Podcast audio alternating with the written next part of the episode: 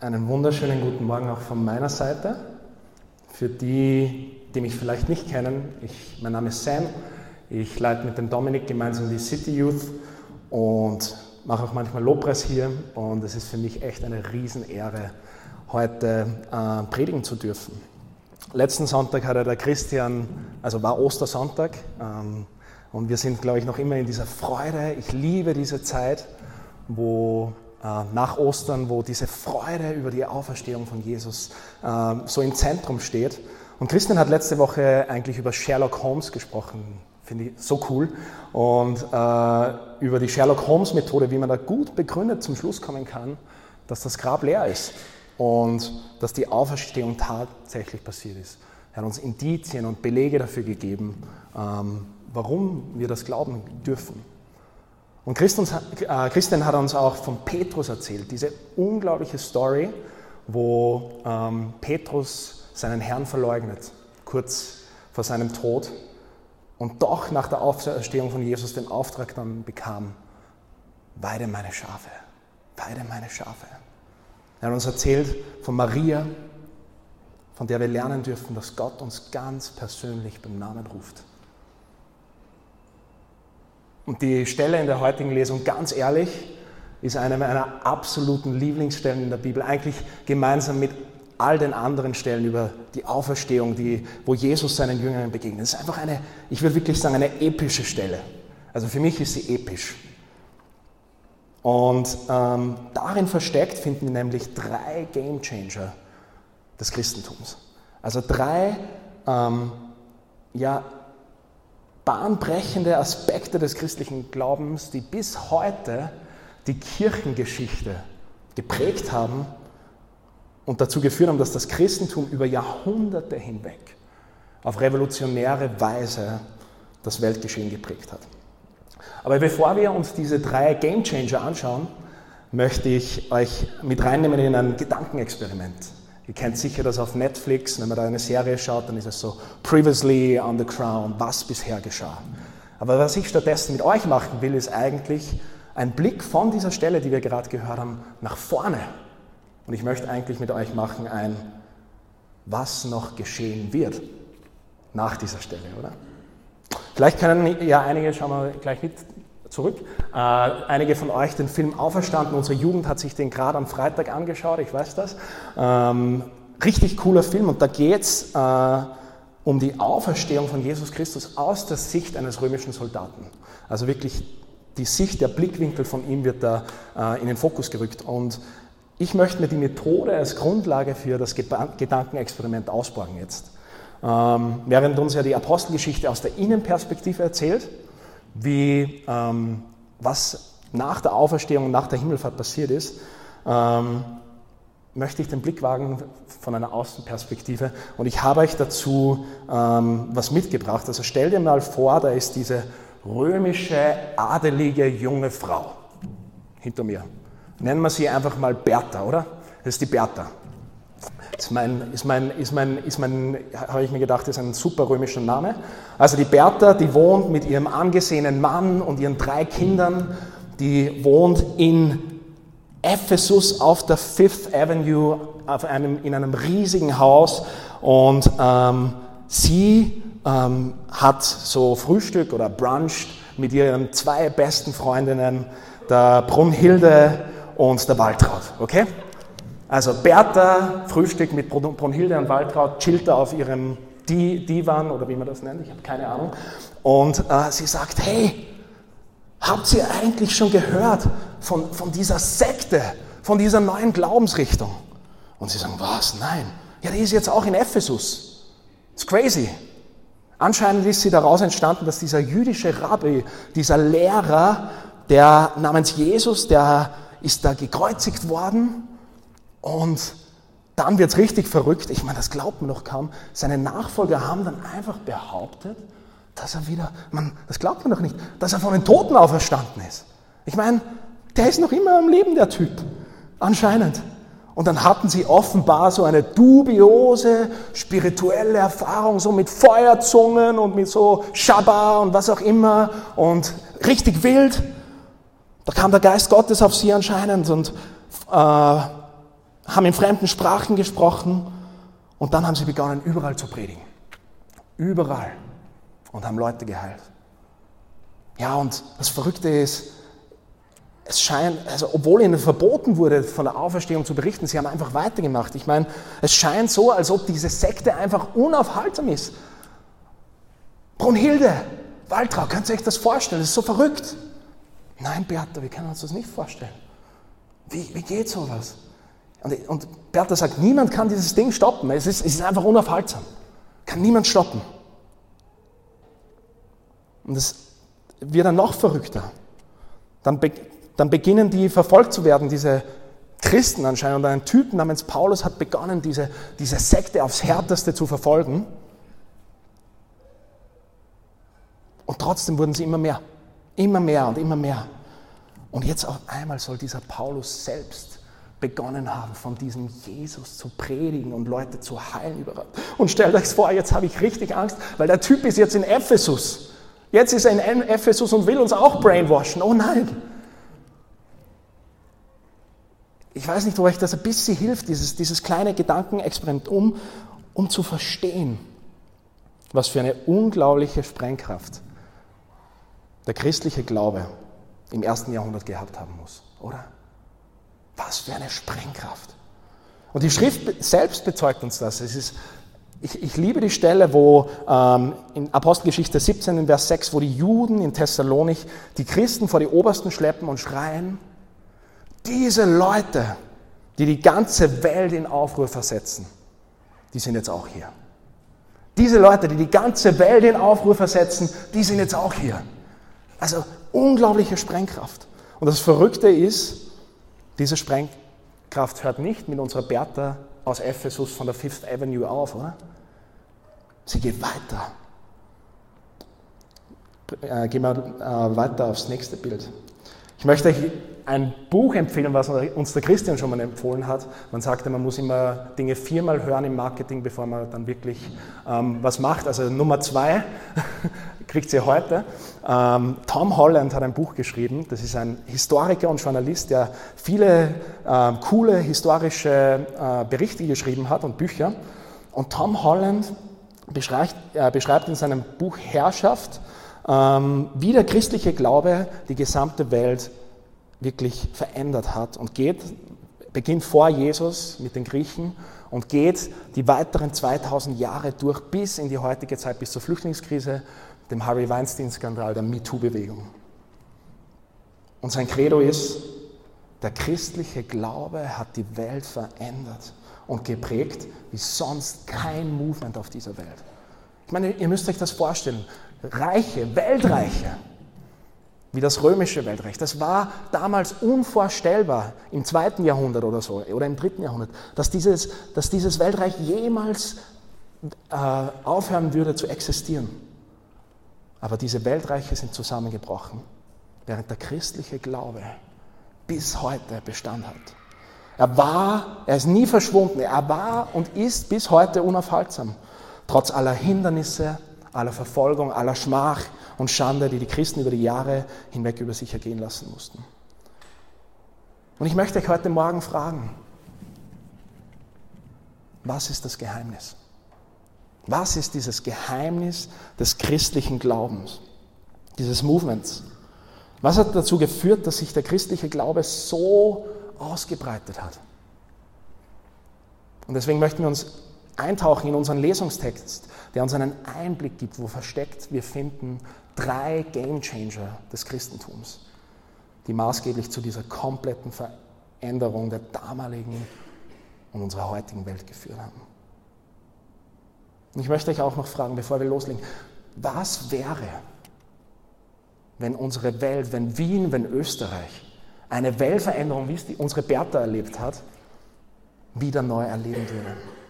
Ich finde das so cool. Wir haben äh, auf unserer Website haben wir einen Traum.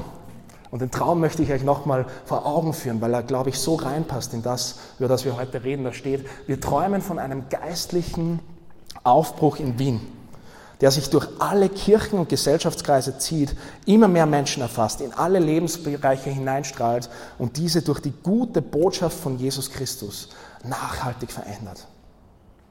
Was wäre, wenn wir das erleben würden? Was wäre, wenn wir erleben würden, wie in alle Gesellschaftsbereiche der christliche Glaube, unsere Freunde, Familien, unsere Arbeitsplätze, der christliche Glaube auf den Kopf stellt? Gehen wir hinein in den Lesungstext, diesmal wirklich, was bisher geschah. Wir lesen am Anfang von Johannes 20, ähm, wie Petrus und Johannes zum Grab laufen und das leere Grab finden. Ähm, ja, es wird geschrieben, dass Johannes eben glaubt. Und äh, dann erscheint Jesus Maria. Und sie kommt zu den Jüngern und sagt, hey, der Herr ist auferstanden. Und dann gehen wir hinein in diese Szene. Und es war Abend geworden an diesem ersten Tag, an diesem Sonntag der Auferstehung. Und da steht, die Jünger waren beieinander und hatten die Türen verschlossen, denn sie hatten Angst. Wow, super, oder? Sie haben gerade erfahren, dass ihr Herr Jesus Christus auferstanden ist, dass er den Tod besiegt hat. Und hier sind sie hinter verschlossenen Türen und haben Angst vor den Behörden, lesen wir.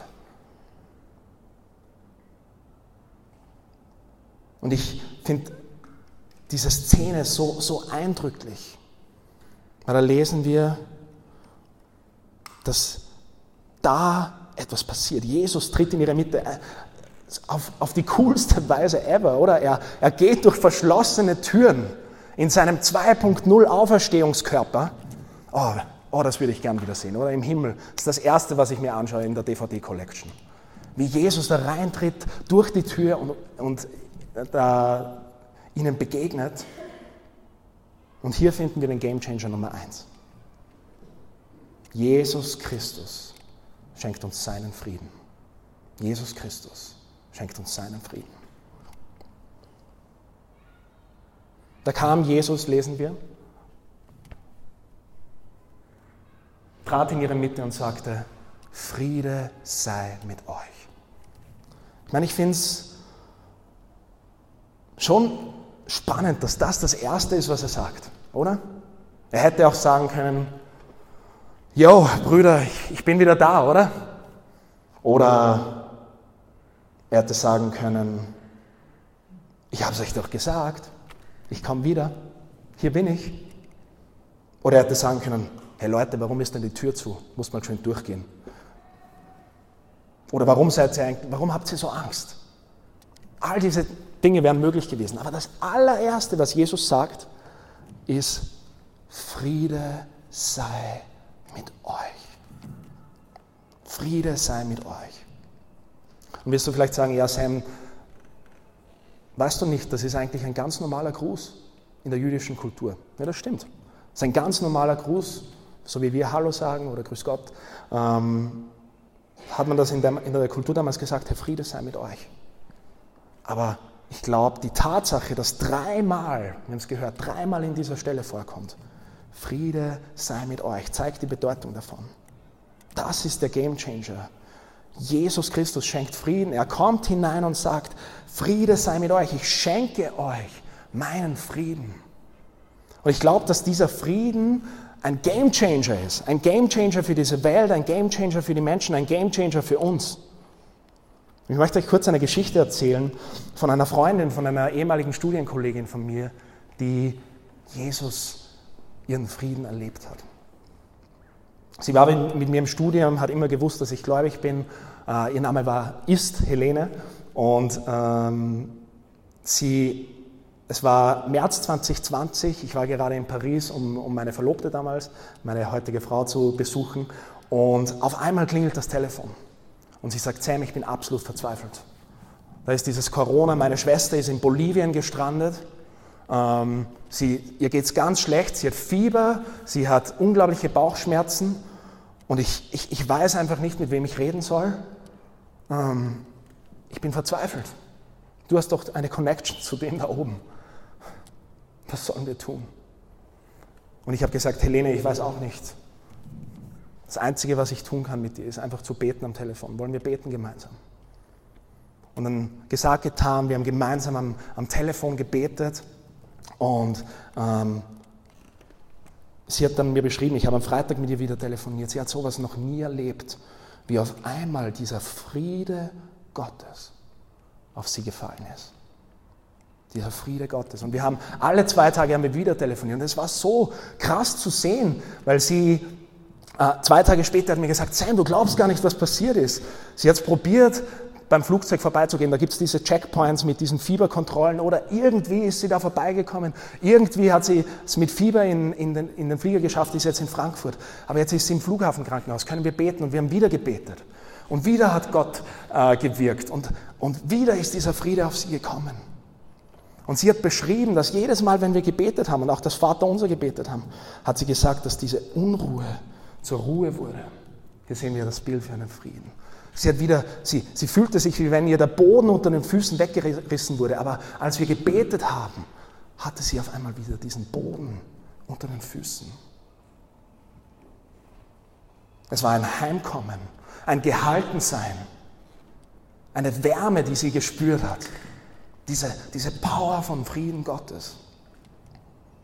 Und was für mich absolut verrückter war, wie wir dann genau vor zwei Jahren in der Woche im, im, im Lockdown vor Ostern haben wir auf Zoom, habe ich, mit ihr, ich mit ihr die Bibel gelesen, mit der Theresa gemeinsam, mit meiner Frau und wir haben ähm, den Bericht von der Kreuzigung gelesen.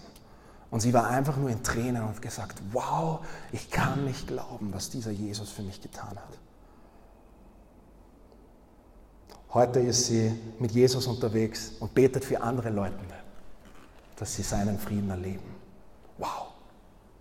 Game Changer Nummer eins, der Friede, den Jesus schenkt, sein Friede. Er ist ein Geschenk, den wir durch Jesus Christus zur Verfügung haben. In Matthäus 11, ähm, finden, 28 bis 30 finden wir ähm, diese, diese, diese Verheißung für den Frieden. Kommt her zu mir, alle, die ihr mühselig und beladen seid, so will ich euch erquicken. Nehmt auf euch mein Joch und lernt von mir, denn ich bin sanftmütig und von Herzen demütig. So werdet ihr Ruhe finden für eure Seelen, denn mein Joch ist sanft und meine Last ist leicht. Und ich liebe den, den Paraphrase, also die, die Übersetzung, die Eugene Peterson, ein Mann, den ich sehr schätze, geschrieben hat von dieser Stelle. Und die möchte ich kurz mit euch teilen. Und er übersetzt diese Stelle so, er sagt, bist du müde? Niedergeschlagen, ausgebrannt von Religion. Komm zu mir. Komm mit mir mit und du wirst dein Leben gewinnen. Ich zeige dir, wie du wahre Ruhe findest. Geh mit mir mit und arbeite mit mir. Schau mir zu, wie ich es tue. Erlerne die unerzwungenen Rhythmen der Gnade. Ich werde nichts Schweres oder Unpassendes dir auferlegen. Hab Gemeinschaft mit mir und du wirst lernen, wie du frei und mit Leichtigkeit leben kannst. Das ist der Friede, den Gott schenkt. Und ich glaube, Jesus lädt uns ein, diesen Frieden zu erleben, indem wir eintreten in die unerzwungenen Rhythmen der Gnade, von denen Jesus hier spricht. Wie können wir das tun? Christian hat vor einiger Zeit über die, eine Rule of Life geredet, eine, eine Lebensregel, eine Regula Vitae, ein, ein Gerüst, was uns helfen soll, in diesen Frieden einzutreten. Habits of Life, Gewohnheiten des Lebens. Und ich möchte euch ermutigen, diese, diese, diese Gewohnheiten zu kultivieren in eurem Leben, damit wir einüben können, in diesen Frieden einzutauchen. Eine, Dinge, eine Sache, die ich mache seit, seit einigen Monaten, ist das Morning Prayer von der anglikanischen Kirche. Kann man downloaden im App-Shop. Und jeden Morgen, wenn ich eintrete in diese Psalmen, wenn ich diese, wenn ich, wenn ich diese Lesungen lese, wenn ich mitbete, erlebe ich diesen Frieden. Erlebe ich diesen Frieden. Game Changer Nummer eins, der Friede, den Jesus uns schenkt. Game Changer Nummer zwei. Um euch den zu erläutern, möchte ich euch einen kleinen Witz erzählen, den eine gute Freundin von mir und Theresa, äh, die Alexandra Battenberg, die evangelische Pfarrerin in Schwächert ist, den habe ich von ihr gestohlen und dazu habe ich euch ein Bild mitgenommen. Das ist Peppi der Holzfäller, okay? Und Peppi, der Holzfäller, ist aus Schladming, äh, der Böllenserwengel ja, in Schladming. Und Peppi ist, ist, ist, ist Holzfäller aus Leidenschaft. Holzfäller aus Leidenschaft und er ist so leidenschaftlich, dass er, manchmal schaut er ein bisschen grimmig drein, ich weiß, aber er ist so leidenschaftlich, dass er gesagt hat, hey, Leute, ich muss nach Kanada ziehen, in das Mekka der Holzfällerei und muss mir dort einen Job holen. Und er fliegt mit dem Flugzeug ähm, über den großen Teich und heuert an bei einer Holzfällerfirma, äh, bei Lumberjack Winston, oder? Lumberjack Winston. Und Lumberjack Winston gibt ihm eine Motorsäge in die, in die Hand und sagt, hey, ähm, Beppi, bei uns ist es so, wenn du Holz fällst, dann das Ziel ist acht Bäume am Tag, oder? Acht Bäume. Sieben ist auch noch okay, sieben ist auch noch okay, okay? Aber hey, acht Bäume am Tag musst du fällen. Und Beppi hackelt den ganzen Tag, müht sich ab. Er kommt total verschwitzt zum Lumberjack Winston und sagt, hey, Winston, es tut mir so leid. Ich habe alles probiert. Alles probiert. Aber ich habe wirklich, ich, ich habe mich so angestrengt. Ich habe nur fünf, nur fünf äh, Bäume habe ich umgefällt. Sorry. Ja, hat der Vincent gesagt, macht nichts, morgen probierst du vier, morgen probierst sieben. Sieben oder acht, nicht vergessen, gell? Okay. Und hey, Peppi gibt wieder alles, den ganzen Tag voll reinhackeln. Gibt alles komplett verschwitzt, komplett fertig, kommt er wieder zu Lumberjack Winston und sagt, hey, Winston, es tut mir so leid, aber ich habe alles probiert, ich habe nur fünfeinhalb geschafft, wirklich. Mehr habe ich nicht gepackt. Leider. Und Winston sagt, das ist komisch, komm, ich komme mal mit dir mit und wir gehen jetzt mal in den Wald. Und Winston geht mit ihm in den Wald und macht so. Und Peppi sagt, ah, den Motor muss ich ja auch noch einschalten, oder? Uiuiui. Ui, ui. Da haben wir das Bild. Und das ist, das ist, das ist Peppi, nachdem er gecheckt hat, dass er den Motor einschalten muss. Ich glaube, dieser, dieser Witz oder diese Geschichte, die führt uns so eindrücklich vor Augen, wie das christliche Leben ausschauen würde, wenn wir diesen Game Changer in unserem Leben nicht haben. Wenn wir uns selbst abmühen und versuchen, auf unsere eigene in unserer eigenen Kraft das Leben zu meistern. Game Changer Nummer zwei ist die Power des Heiligen Geistes. Die Power des Heiligen Geistes. Und wir finden da die, in der Stelle, ähm, wie, wie Jesus ihnen Frieden zuspricht und dann sagt er, hey, wie der Vater mich gesendet hat, so sende ich euch. Er gibt ihnen diesen riesigen Auftrag und schlussendlich auch diese unglaubliche Autorität. Wem ihr die Sünden vergebt, den sind sie wirklich vergeben. Wem ihr sie aber nicht vergebt, dem sind sie nicht vergeben. Und ich kann mir vorstellen, dass die Jünger sich genauso wie wir gedacht haben, hey, wow, das, ist zu, das ist zu groß, oder? Der Auftrag ist zu groß, Herr. Das ist zu, zu groß für uns. Aber Jesus lässt seine Jünger und uns nicht alleine zurück mit diesem großen Auftrag. Er schenkt uns den Heiligen Geist. Er schenkt uns den Heiligen Geist, der uns bevollmächtigt, und das finde ich so krass, der uns bevollmächtigt, teilzuhaben an der größten Rettungsmission der Weltheitsgeschichte. Der größten Rettungsmission der, der Menschheitsgeschichte. Er sagt, hey Leute, wie der Vater mich gesendet hat, so sende ich euch. Was? Das, was ich begonnen habe und am Kreuz und durch die Auferstehung erfüllt worden ist, das dürft ihr weiterführen. Das dürft ihr weiterführen. Aber ich lasse euch nicht allein. Und er haucht uns genauso wie seinen Jüngern. Diese Stelle liebe ich so sehr. Da steht in Vers 22, dann hauchte er sie an. Er hauchte sie an. Und er haucht uns genauso wie seinen Jüngern sein Leben ein. Sein Leben. Und ich liebe ähm, momentan, vielleicht wie viele von euch, die Geschichten von Narnia von C.S. Lewis. Und ich habe euch da eine Szene mitgebracht. Ich habe jetzt das Buch Der König von Narnia, The Lion, the Witch and the Wardrobe auf Englisch, ähm, habe ich gerade gelesen. Und ich liebe diese Szene, die hier beschrieben wird. Vorsicht, Spoiler, Ohren zuhalten, wenn ihr es noch lesen wollt. Also Aslan steht von den Toten auf. Und dann nimmt er Lucy und Susan, habe ich das richtig? Das sind die Namen der zwei, super. Lucy und Susan nimmt er mit und sie gehen zu... Ähm, zu diesem zu diesem Schloss von dieser weißen Hexe. Und überall dort finden sie versteinerte Figuren von Zentauren, von Faunen, von Tieren, die in Narnia gelebt haben und die von der Hexe versteinert wurden. Und er geht zu ihnen hin und macht.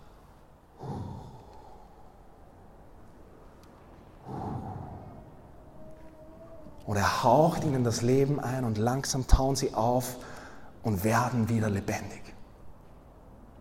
Einer nach dem anderen, einer nach dem anderen, bis schließlich ein riesen Tohu Wabohu in diesem ganzen Schloss ist und, und alle lebendig sind. Und da gibt es eine kleine Szene in, in diesem Buch, die man fast überliest, die, von der ich euch erzählen will. Und die, die liebe ich, die ermutigt mich so sehr. Und unter diesen Steinfiguren, die zum Leben erweckt wurden, ist auch ein anderer Löwe, oder? Ein anderer Löwe ist auch dabei. Das kommt im Film nicht vor. Und auf einmal sagt Aslan, hey Leute, wir haben noch einen Auftrag. Da gibt es eine Schlacht gegen die, die, die Hexe und die brauchen unsere Hilfe und wir müssen dahin. Und er sagt, passt auf, alle die, die stark sind und Kraft haben, die, wo Leute auf ihrem Rücken ähm, reiten können, die sind vorne und alle anderen, ähm, die reiten auf ihnen oben. Und die, die gute Nasen haben, damit wir den, die Schlacht finden, die, die sind vorne mit uns Löwen, sagt er.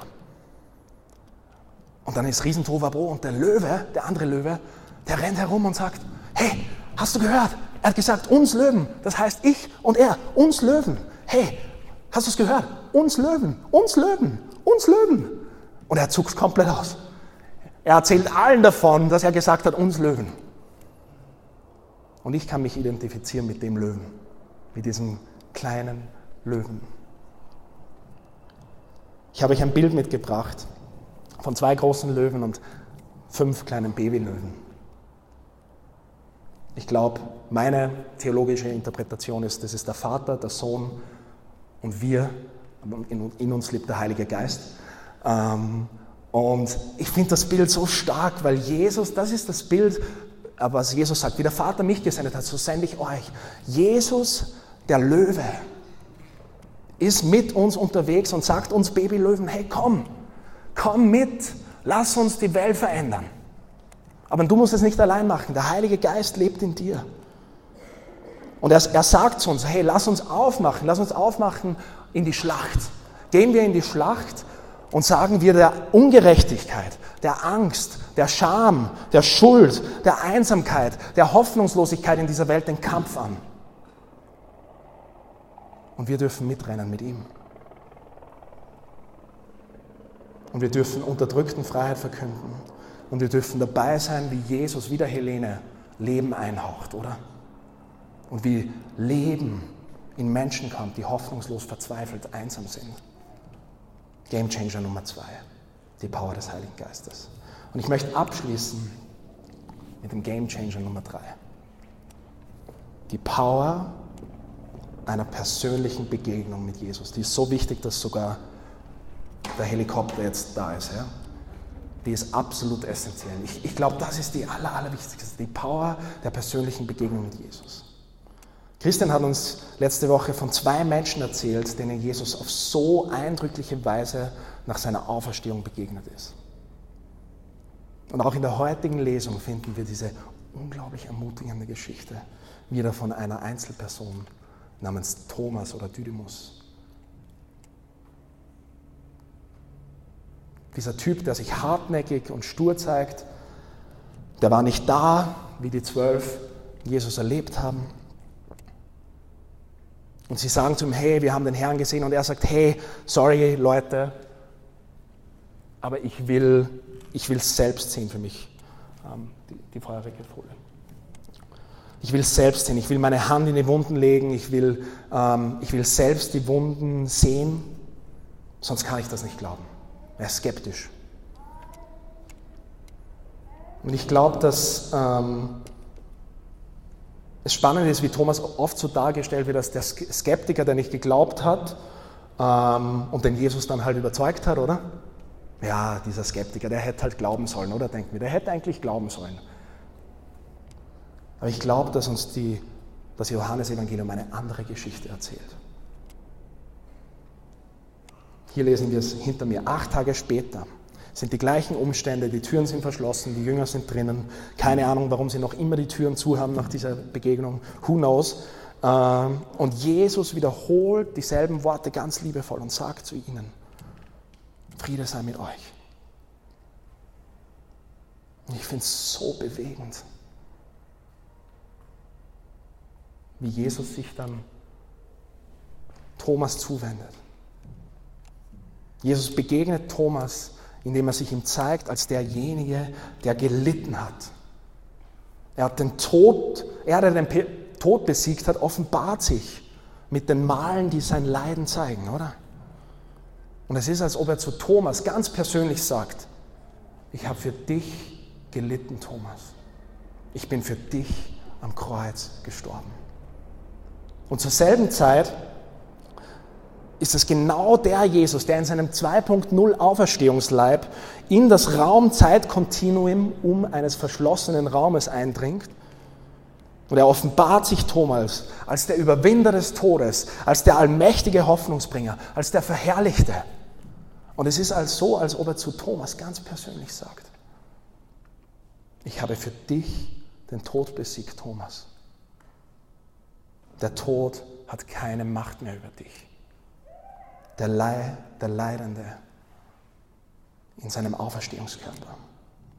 Und ich liebe die Worte, die wir hier sehen, oder? Jesus sagt, leg deine Finger hierher und sieh meine Hände an. Streck deine Hände aus und lege sie in die Wunde an meiner Seite. Jesus holt Thomas genau dort ab, wo er sich gerade befindet. Und er macht was Unglaubliches. Er lädt Thomas persönlich ein, zu prüfen, ob er der Real Deal ist.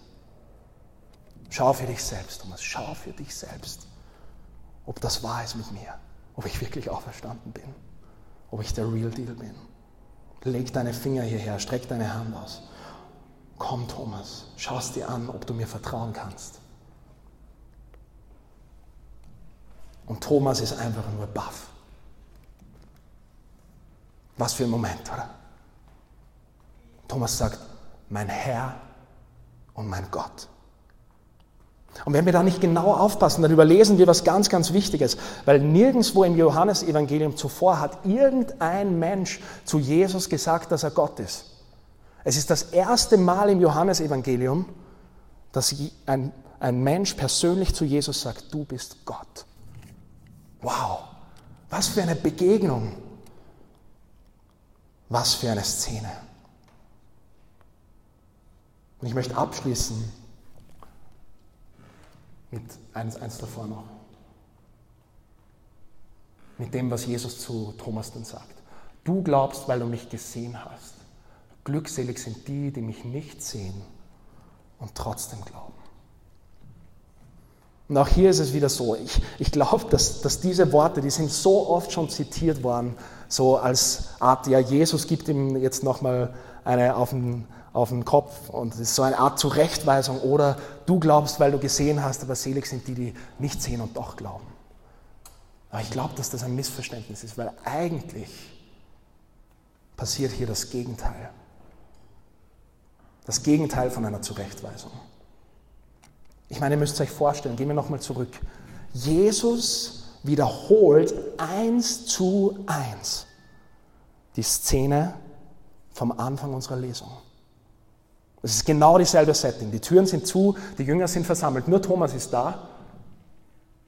Und Jesus tritt wieder in genau derselben Weise in ihre Mitte und sagt zu ihnen, Friede sei mit euch. Ich finde das so bewegend, nur für Thomas, nur für Thomas kommt Jesus wieder. Durch verschlossene Türen. Er spricht ihm den Frieden zu. Er wendet sich ihm zu und begegnet ihm und sagt, ich sehe deine Zweifel, ich sehe deine Fragen, ich sehe dein Hadern. Aber ich bin hier für dich. Ich bin hier für dich. Leg deinen Finger hierher. Streck deine Hand aus. Und Jesus begegnet ihnen, begegnet ihm und sagt, Thomas, willst du mich? Willst du an mich glauben? Willst du an mich glauben? Und Thomas sagt, mein Herr und mein Gott. Mein Herr und mein Gott. Game Changer Nummer drei. Jesus begegnet Menschen persönlich immer und immer wieder. Das hat er, so wie Thomas, hat er das durch die Kirchengeschichte gemacht.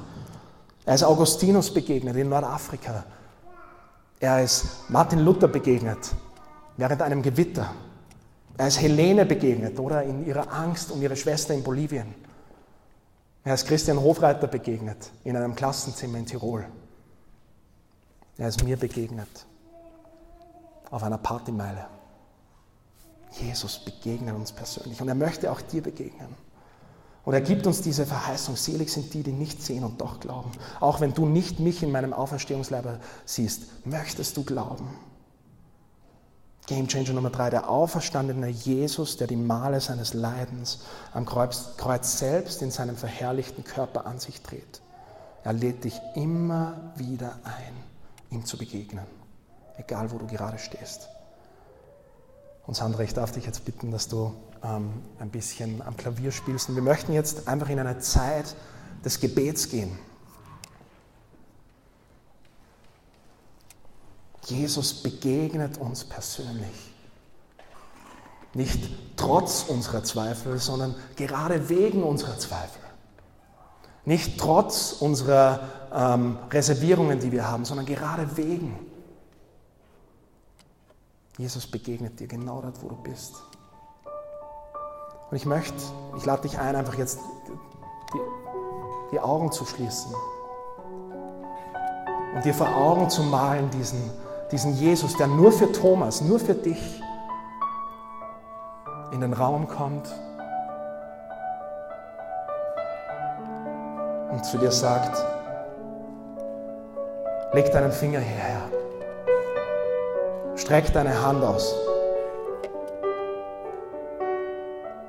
schau mich an, prüfe mich,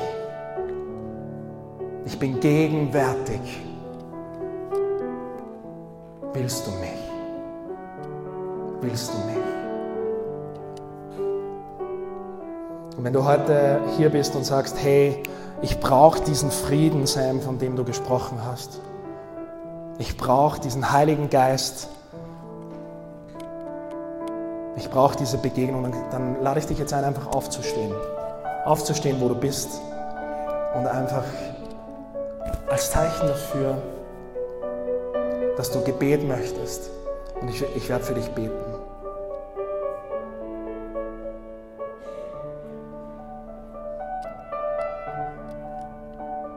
Jesus, der uns begegnet.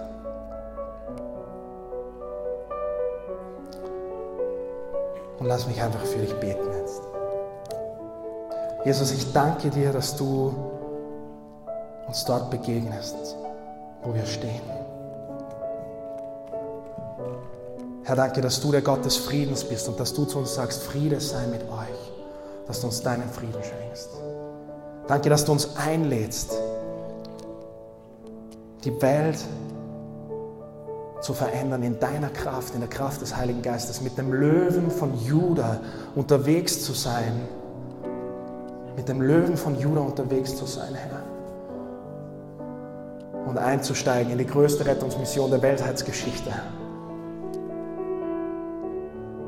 Danke, Jesus, dass du nur für uns uns persönlich begegnest, auf die Art, wie wir es brauchen, in unseren Fragen, in unseren Zweifeln. Und uns sagst, ich bin hier für dich. Streck deine Finger hierher. Streck deine Hand aus. Willst du mich? Jesus, wir wollen deinen Frieden, deinen Heiligen Geist die Begegnung mit dir jeden Tag neu. Amen.